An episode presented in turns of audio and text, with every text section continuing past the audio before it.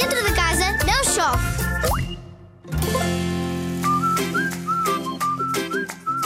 Dedos pintores. Quando fazes pinturas, o que costumas usar?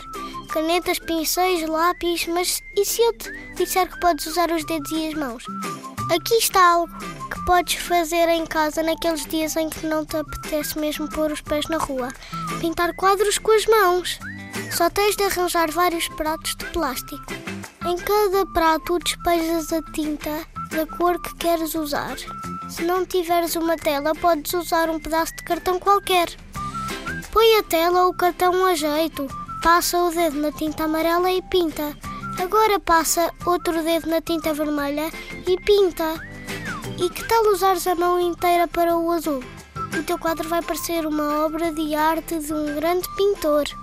Quando estiver pronto, deixa secar e depois pede aos teus adultos ajuda para pregar o teu quadro numa das paredes do teu quarto.